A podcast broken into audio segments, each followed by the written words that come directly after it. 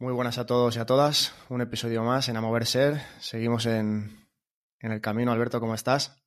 Muy bien, muy bien. Relajado hoy. Eh, vengo de un fin de semana eh, tranquilo y fui a un evento. Fui a un evento el domingo y salí, salí en una nube.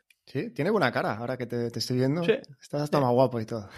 un poco, me, dio, un poco de color, estoy morenito. Sí, estás morenito. Te, cuesta poco coger color a ti. Sí, ese, ese agitanado no me lo quita nadie. Oye, un evento, ¿un evento de qué? Eh, ¿Nos cuentas un poquito? A ver. Pues sí, es un evento que se llama Suco, son sesiones Suco, S-U-C-O. Eh, y era, yo fui al evento completo, era una parte de yoga, y luego otra parte que era la sesión Suco. Y bueno, básicamente es tú vas con unos, unos speakers, unos auriculares eh, muy inmersivos, o sea que te cubre bastante la oreja. Y la, la práctica de yoga, pues imagínate en una terraza eh, con un solazo. Ah, al aire libre. Sí, en una terraza junto al mar, eh, con un solazo espectacular. Y el, profesor de yoga dirige la práctica solo con su voz, y tú escuchas su voz en los auriculares y, la, y una música muy inmersiva. Entonces es una práctica bastante potente. Yo la sentí como muy, muy potente por el, más que por la práctica en sí, sino por el, por cómo se realizaba, ¿no? Porque al final tú estás fluyendo ahí en, esa práctica de yoga, pero eh, incluso la hice con los ojos cerrados, porque el profesor no estaba delante, no tenía que ver nada, solo escucharle. Y con los ojos cerrados, pues iba, iba cambiando una posición a la siguiente, ¿no? Y, y sintiendo la música. Luego hay música en directo, eh, entre una sesión y la siguiente, y la siguiente es difícil de explicar. Yo creo que recomiendo a la gente que se está por Barcelona o por alguna de las ciudades donde se hacen, que, investigue un poquito y que vaya, porque es difícil de explicar. La sesión Suco es como una meditación activa, en eh, la que tú sigues con los auriculares. Hay, hay una persona que, lidera esa, meditación con su voz, pero luego hay una sesión de música electrónica pensada al segundo para ayudarte a hacer ese camino eh, de, sentir las emociones, de, soltar, de expresar con tu cuerpo a través de las emociones, eh, expresar tus emociones a través del movimiento en tu cuerpo y la música te va acompañando y vas transitando pues según diferentes ritmos, beats, eh, hay veces que es más ambiental, hay veces que es más electrónica, cañera y es, bueno, es una sensación brutal. Piensa casi 100 personas con los ojos cerrados, esto sí, el, 90% de esta, de esta sesión, hora y media, es con los ojos cerrados. Incluso ah. vas gateando, vas moviéndote, desplazando por el espacio con los ojos cerrados, únicamente escuchando la voz del que te guía y sintiendo la presencia de, la gente. Y haciendo, pues, transitando esas emociones, eh, haciendo esa meditación, pero muy desde el movimiento y desde, desde el ser más físico. Qué bueno, o sea, enlaza mucho ¿no? con, nuestro, con nuestro propósito, un poco lo que es a mover ser, ¿no? A movimiento, introspección, eh, expresar a través del cuerpo, ¿no? Emociones. Eh, tiene buena pinta. Pues habrá que probarlo. Si hay algún INEFO por aquí escuchándonos, sobre todo Inef, Inef Yeida, eh, algún compañero, ex compañera, imaginaos una sesión con Paco Lagardera de prácticas introyectivas, pero con música electrónica. O sea, prácticas introyectivas con música electrónica. Una maravilla. Hostia, qué mítico. Eh, hablamos del 2000, 2008, era aquello que empezamos. Prácticas introyectivas. ¿Te acuerdas un poco de aquello? Sí, 2008.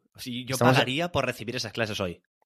Hostia, la importancia, ¿no? También de, en aquel momento, quizá no, bueno, no sé, hablo por mí, ¿eh? No supimos, o yo no supe sacarle todo el jugo al potencial de, esas prácticas, todo y que, lo tengo que decir, a mí me iban genial.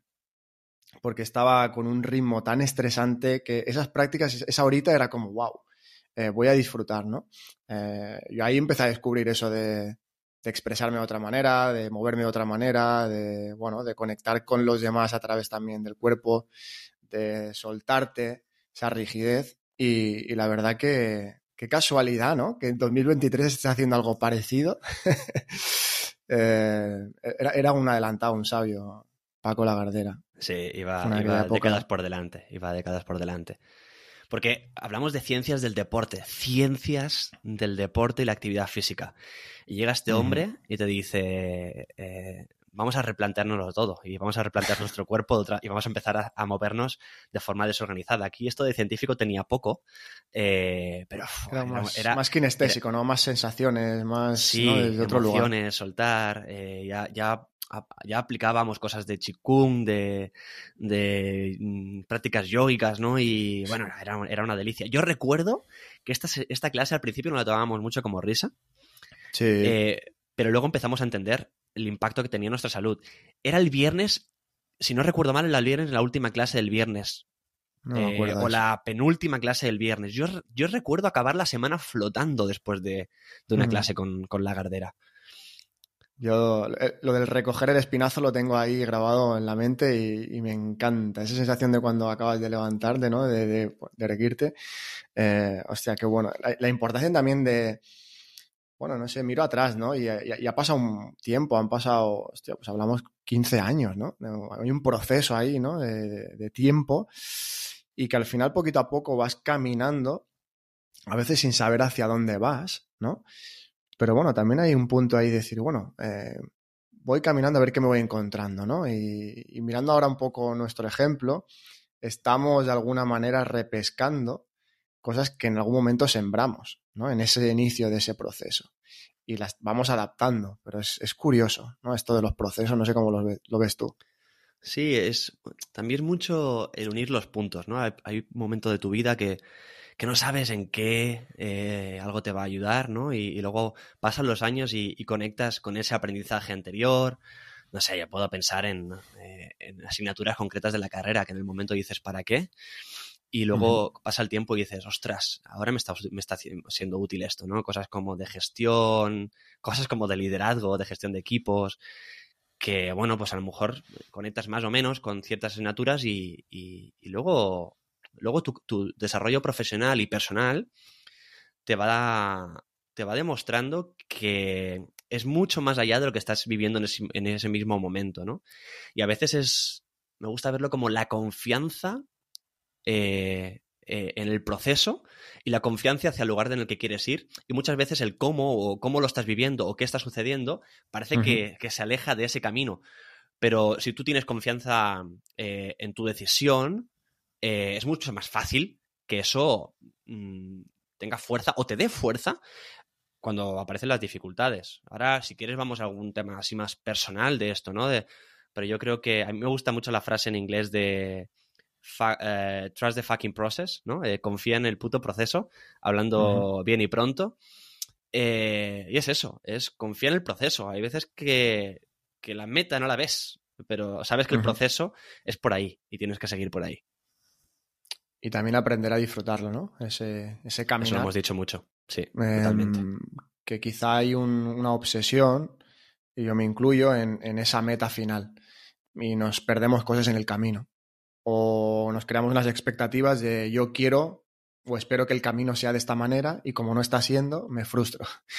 Eh, y ahí, pues bueno, quizá también el aprender a abrazar un poco esa incertidumbre, eh, entender y aprender que quizá no es un camino en línea recta, que van a haber curvas, que va a haber momentos que te tengas que parar y desde el parar y observar, hostia, pues te puedes replantear otro camino, mirar un poquito hacia atrás, lo que ya has ido recorriendo. Ahora cogiendo un poco este ejemplo que hablábamos, ¿no? Wow, yo miro, ahora me has, hostia, he hecho una mirada al 2008, he dicho, 2008, han pasado 15 años y a día de hoy estamos eh, recogiendo muchos frutos, ¿no? Semillas que, que en algún momento de nuestra vida pues pusimos. No creo que sea casualidad. Al final también ahí somos un poco producto, ¿no? De, de quién fuimos en aquel pasado, por decirlo de alguna manera, ¿no? Y es un poco con la mirada al futuro, pues lo mismo.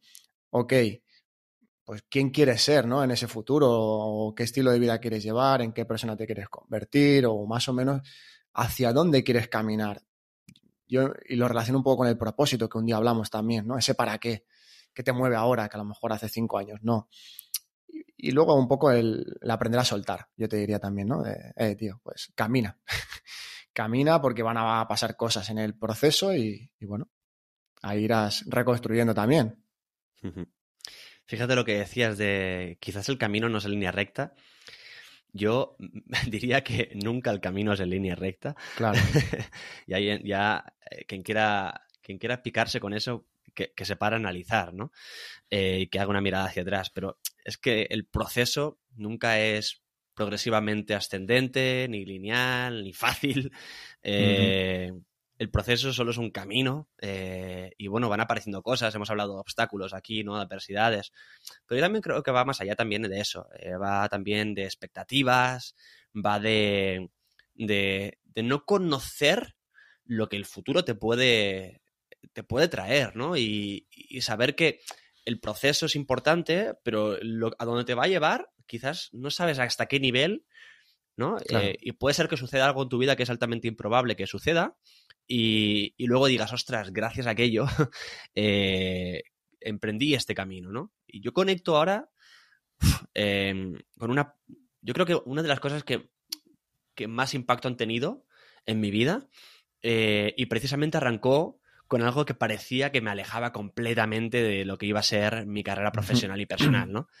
¿El qué? Hemos hablado de que yo me he ido a Londres, me fui a Londres, estuve casi seis años allí, esto la, audiencia ya lo conoce, pero es que lo que no conoce la gente es cómo me fui y cómo empecé aquella aventura.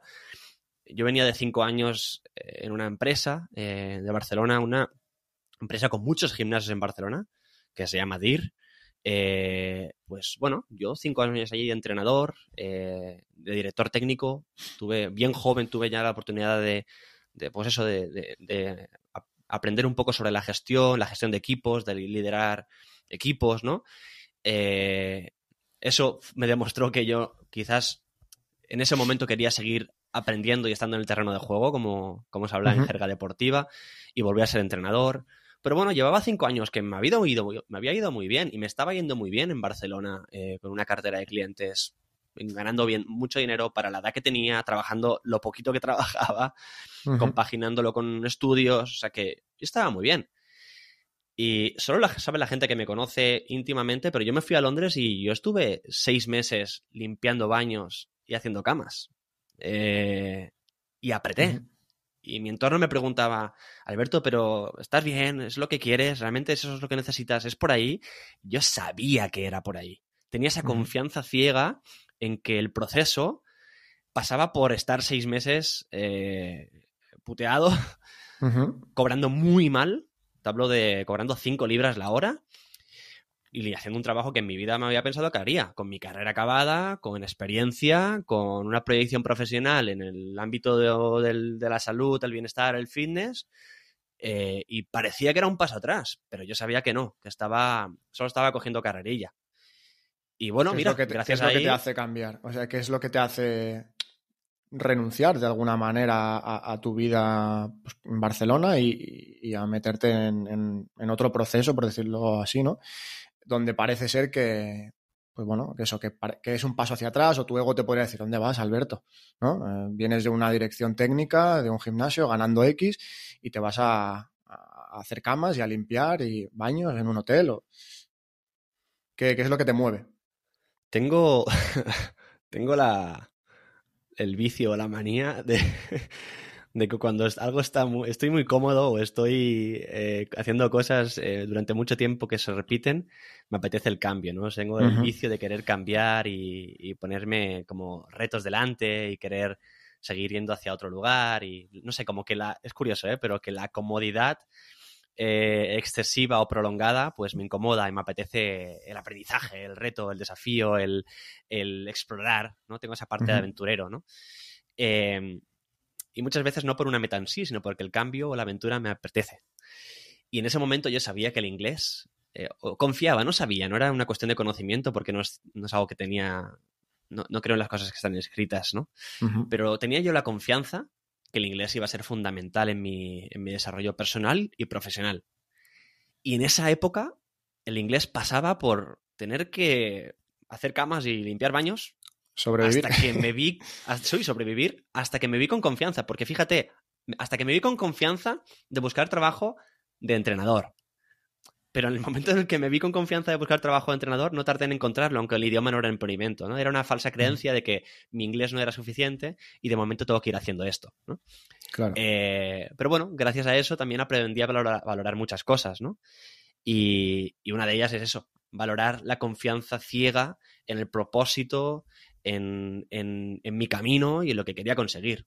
Y hoy, pues, gracias a eso, pues, no sé, doy charlas para empresas en inglés, en español, tengo clientes en, en inglés, en español, y tengo una proyección a lo mejor profesional que no tendría si no fuese porque el inglés pasó a ser una parte fundamental de, mi carrera. Y cómo también eso transformó mi figura de entrenador, porque venía de un, contexto más corporativo, estándares, el entrenador, no sé, de rodilla al suelo, y gracias a, volver a hacer el proceso, de nuevo, mi figura como entrenador y profesional de la salud y el bienestar también toma un giro de, de, de 180. Te abres a también otro perfil de cliente, ¿no? a nivel internacional, claro, se te abren puertas en todo el mundo. Entonces, lo que parecía, pues eso, una putada hablando claro, un paso atrás, eh, te catapulta luego, ¿no? Es como, wow, puede ser un falso paso atrás, pero luego me proyecta y son a lo mejor cinco hacia adelante. Porque claro, la ventana de oportunidades que se te han abierto a ti, eh, y yo lo sé personalmente, claro, es es, brutal. Entonces, a día de hoy puedes trabajar en cualquier parte del mundo, con cualquier cliente, y se han abierto muchísimas posibilidades, ¿no?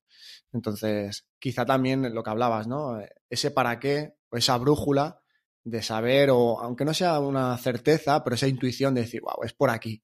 Dale, ¿no? Sigue caminando, que es por aquí. Ya, no sé cómo, pero ya, ya llegará e, ese recoger frutos, ¿no? Y, y tú ahora yo sé a ciencia cierta bueno, ciencia cierta. Sé que estás recogiendo frutos, pero has recogido frutos porque también en ese proceso, vamos a hablar claro, has tragado mierda, has dado pasos hacia adelante, ¿no? Pasos hacia atrás, te has equivocado, has saltado. Pasos en falso, te has caído, te has levantado, te has replanteado cosas, has parado. Bueno, has tenido tu propio proceso, que a veces es eso, no en línea recta, sino como más en espiral, ¿no? En, bueno, voy, voy caminando, ahora paro, ahora me voy en curva, ahora para arriba, para abajo, bueno.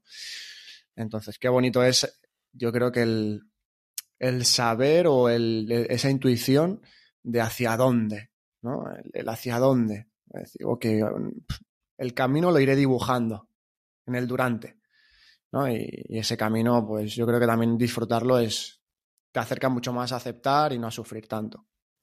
Y comprometerte, ¿no? Es comprometerte con lo que tú valoras y lo que para ti es importante también. Hay veces que es necesario eh, meterte en una burbujita y, decir, oye, yo tengo, tengo la confianza sobre lo que quiero conseguir y no quiero escuchar demasiado lo de fuera. El comentario no viene de ti, viene de la otra persona y habla más de la otra persona que de ti. Entonces es, toca meterse en una burbujita, sacar una sonrisa, decir, sí, sí, gracias, gracias, gracias por tu consejo, pero yo sigo por aquí. Sí, mira, ahora escuchándote antes me ha venido a mí otro ejemplo, una situación parecida, no en Londres, cuando marché a Japón. Eh, creo que fueron a los tres meses. Yo, estando en Barcelona también, dos trabajos en un equipo de fútbol, fútbol base profesional y, también como profesor en esa, en esa época estaba, en una federación de fútbol. Y bueno, más o menos bien. ¿no? Sí que es verdad, un ritmo muy estresado de, no, parar. Y yo he decidido marcharme también a Japón, ¿no? Por un tema de, quiero otro, otro entorno. Eh, probar, aventura, a, pues a nivel económico evidentemente también la oferta estaba bien, pero era un cambiar, un cambiar de rumbo. Y a los tres meses de estar allí, tres y pico, eh, yo recibo una oferta para volver a Barcelona. Me acuerdo. Eh, y a mí me tambalea, ¿no? Porque en aquel momento yo estaba, lo estaba pasando mal en Japón, porque era el, proceso de, adaptación, ¿no? Lo que hemos hablado alguna vez, de pegarme la hostia con la realidad, de que yo quería cambiar y eh, lo de fuera y, no se estaba dando los resultados, bueno, estaba mi proceso. Y ahí mi ego me dijo, Adri, blanco y en botella, vuelve para casa. ¿Qué haces aquí en Japón, no? A los tres meses, pues bueno, gracias y chao. Y hubo un algo, no sé el qué, Alberto, esa intuición que me dijo, no, sigue. A pesar de que lo estés pasando mal ahora, sigue. O sea, es por aquí. Acaba el año también. Había un punto de compromiso. Me he comprometido con esta gente, ¿no? Un año, mínimo una temporada. Sigue. Porque de aquí, aunque ahora estés viendo lo oscuro y te esté costando y demás, sigue. Porque al final de ese proceso van a pasar cosas bonitas. Y renuncié a volver a Barcelona. Y de hecho lo entendieron y dije, no, no, yo tengo que seguir aquí, quiero seguir aquí. Y gracias a acabar ese proceso, pues evidentemente luego se han abierto muchísimas posibilidades. Hubo un proceso también yo de reto conmigo mismo, de superar adversidades, de adaptarme. Se me han abierto luego otras posibilidades en Japón, en Asia. Ahora, pues mira, gracias también a eso, pues, eh, bueno, clientes en Asia, Corea, ahora marcharé a Corea un mes. Em, nunca sabes, nunca sabes, ¿no? Lo que te puede, lo que te puede pasar, pero es un poco esa confianza de decir, sigue, sigue por ahí. Sigue por ahí, aunque no te guste, ¿eh? aunque escueza a veces un poco. Sí, también yo recuerdo, ¿no? El, el, el aguantar allí y el volver un poquito más tarde, el retrasar la vuelta, hizo que tú, te transformaras también a nivel, a nivel de, a nivel de tu figura de entrenador fue otra. Sí, claro. Porque Tú, tú, venías de ser un entrenador, pues, asistente, y en Japón tuviste un rol distinto, ¿no? Como, como primer entrenador. Como primer entrenador. Sí, me acuerdo, es verdad, mira, no, no, era también una romper yo esa creencia o incluso ese rol, esa etiqueta y demostrarme a mí mismo que también podía eh, tener la capacidad de liderar un grupo o un cuerpo técnico con la dificultad del idioma. Entonces, sí, sí, fue por ahí. Y, no sé si te acuerdas, mira, me están viniendo imágenes, eh, tío. Em, cuando volví de Japón un día que nos fuimos allí, estábamos en Ripollet, que nos fuimos a, un bosque a caminar, a coger moras, ¿no? ¿te acuerdas? Al Montseny. Ahora no, sé dónde era, da igual. Em, y, tuvimos una conversación como muy profunda, creo. Y yo, yo me acuerdo que vine y yo era otra persona. Yo era otra persona, incluso el cómo hablaba, el ritmo tan pausado que tengo ahora es de ahí pausado en el sentido que voy como una moto por dentro, ¿eh? pero ese, ese parar, esa introspección, ese año en Japón, esa cultura también oriental, de baños, de meditar, yo ahí empecé a meditar, bla, bla. Y yo me acuerdo de cuando hablaba contigo, yo me notaba, digo, wow, es que como me siento distinto. Y yo ahí te empecé a hablar del ego, ¿no? Hostia, mira, he leído esto, me estoy dando cuenta de esto. Y ahí empezó también otro proceso. Quizás, quizás sembramos la semilla de Amover Ser. Sí, puede ser. Sí, porque tú empezaste a leer mucho también. Yo en aquella época, paralelamente, estaba, estaba haciendo programación neurolingüística. Estaba haciendo toda esa parte de coaching. Y es como que con dos caminos muy diferentes. Eh, la forma de abordarlo muy distinta, porque en tu momento fue muy autodidacta al principio por tu parte. Sí. De lecturas, de meditar, de, de, escritura. Recuerda que me decías que estabas escribiendo. Y, y, luego, por otro lado, yo, yo era una parte más formativa, ¿no? O profesional pero empezamos a tener conversaciones en otra dinámica, otra forma, eh, y a profundizar en temas que seguían siendo deporte y salud, pero que antes no habíamos hablado. Sí, mira, yo no, qué bonito, ¿eh? no, habíamos llegado a esta reflexión, yo creo. yo creo que lo estaba haciendo en directo.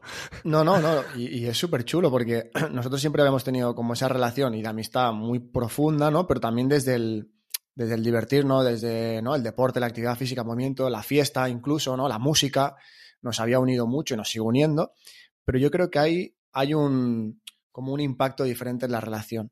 ¿No? Y, ahí empezamos, claro, a profundizar más en, la persona de cada uno, en el ser.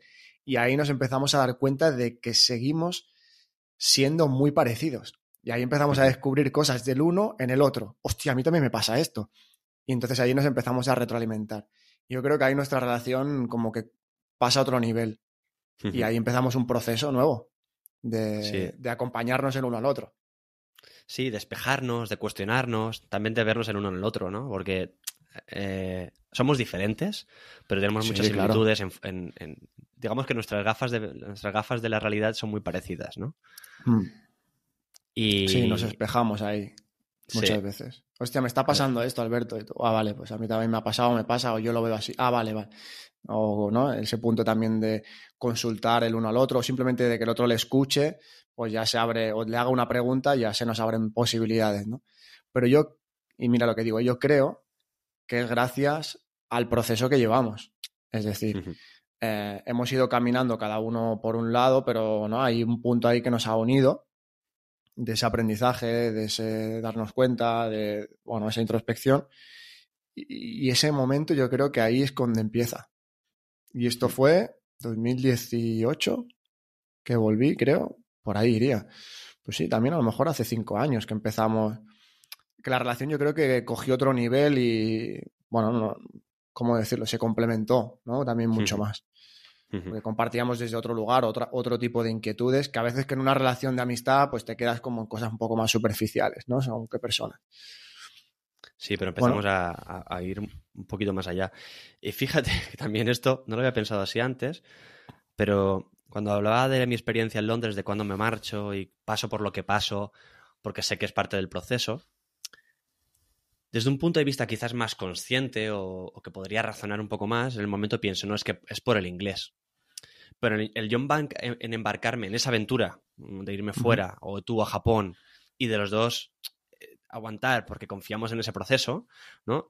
También yo creo que tiene una, cosa que nos caracteriza, que es que nos gusta el cambio por la exponencialidad, o sea, por la, la capacidad de, de, que eso sea mucho mayor. Es como que si la vida es más tranquila, no hay muchos cambios, no hay aprendizajes, todo sigue igual, pues las posibilidades de, que se den cosas eh, también son más previsibles, ¿no? Son más previsibles y, no sé, es como que no puede aparecer la magia.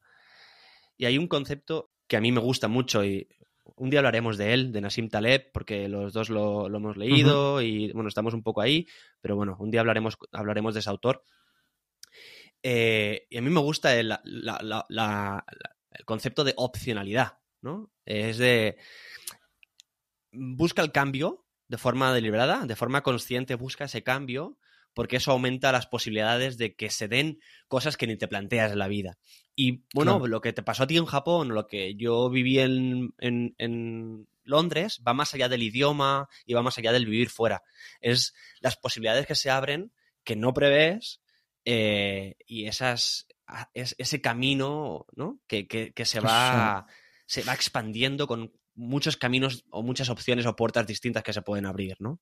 Es una transformación en toda regla, una transformación personal eh, y en consecuencia luego profesional, evidentemente, ¿no? Y, yo creo que, claro, que nuestro mapa mental muchas veces no, nos deja eh, ver o percibir esas posibilidades de, de, expandirnos como personas, ¿no? Porque, bueno, está limitado de alguna manera en base a nuestras creencias, a lo que interpretamos, entonces está muy sesgado y el exponerte a un entorno, un contexto tan, tan, tan diferente, es que por, sí o sí eh, te vas a expandir, ¿no? Entonces, en ese momento, en ese caminar, wow, se abren unas posibilidades que, que, que, antes tú ni, ni, te imaginabas, ¿no? Porque tu mente no, no, no tenía la capacidad de percibirlo, incluso hay ya un punto a lo mejor de inseguridad o miedo, pero el lanzarte y el exponerte, yo creo que, se te caen muchas barreras, te quitas muchas capas y, descubres una nueva persona incluso. Hostia, esto yo no me sentía capaz y mira lo que estoy consiguiendo, haciendo o en quién me estoy transformando. ¡Wow!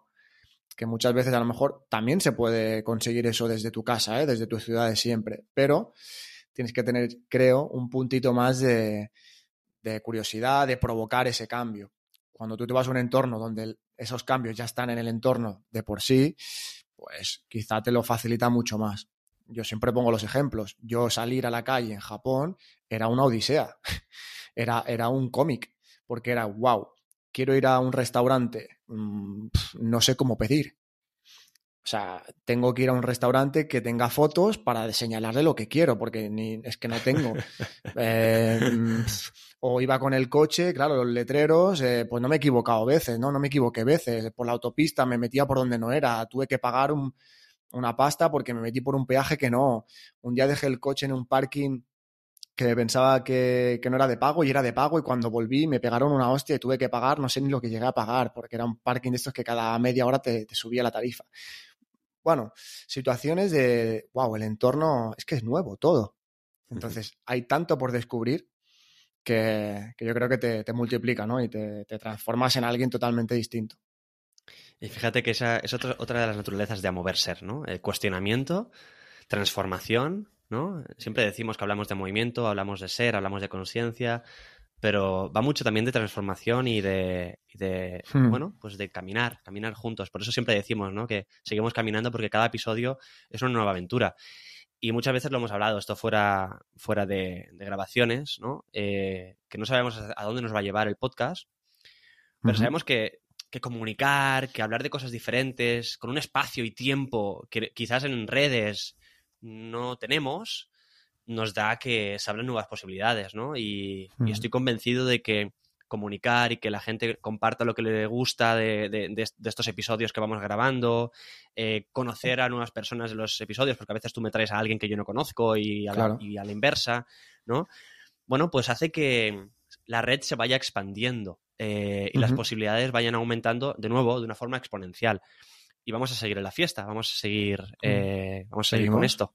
Seguimos en el camino, seguimos en el proceso, no sabemos dónde nos va a llevar, pero sí que intuimos que es por ahí. Entonces seguimos. Y con vuestra ayuda mucho más, ya sabéis, eh, compartid y, comunicar eso que os gusta con vuestro entorno, ¿vale? Y lo agradeceríamos mucho. Un abrazo.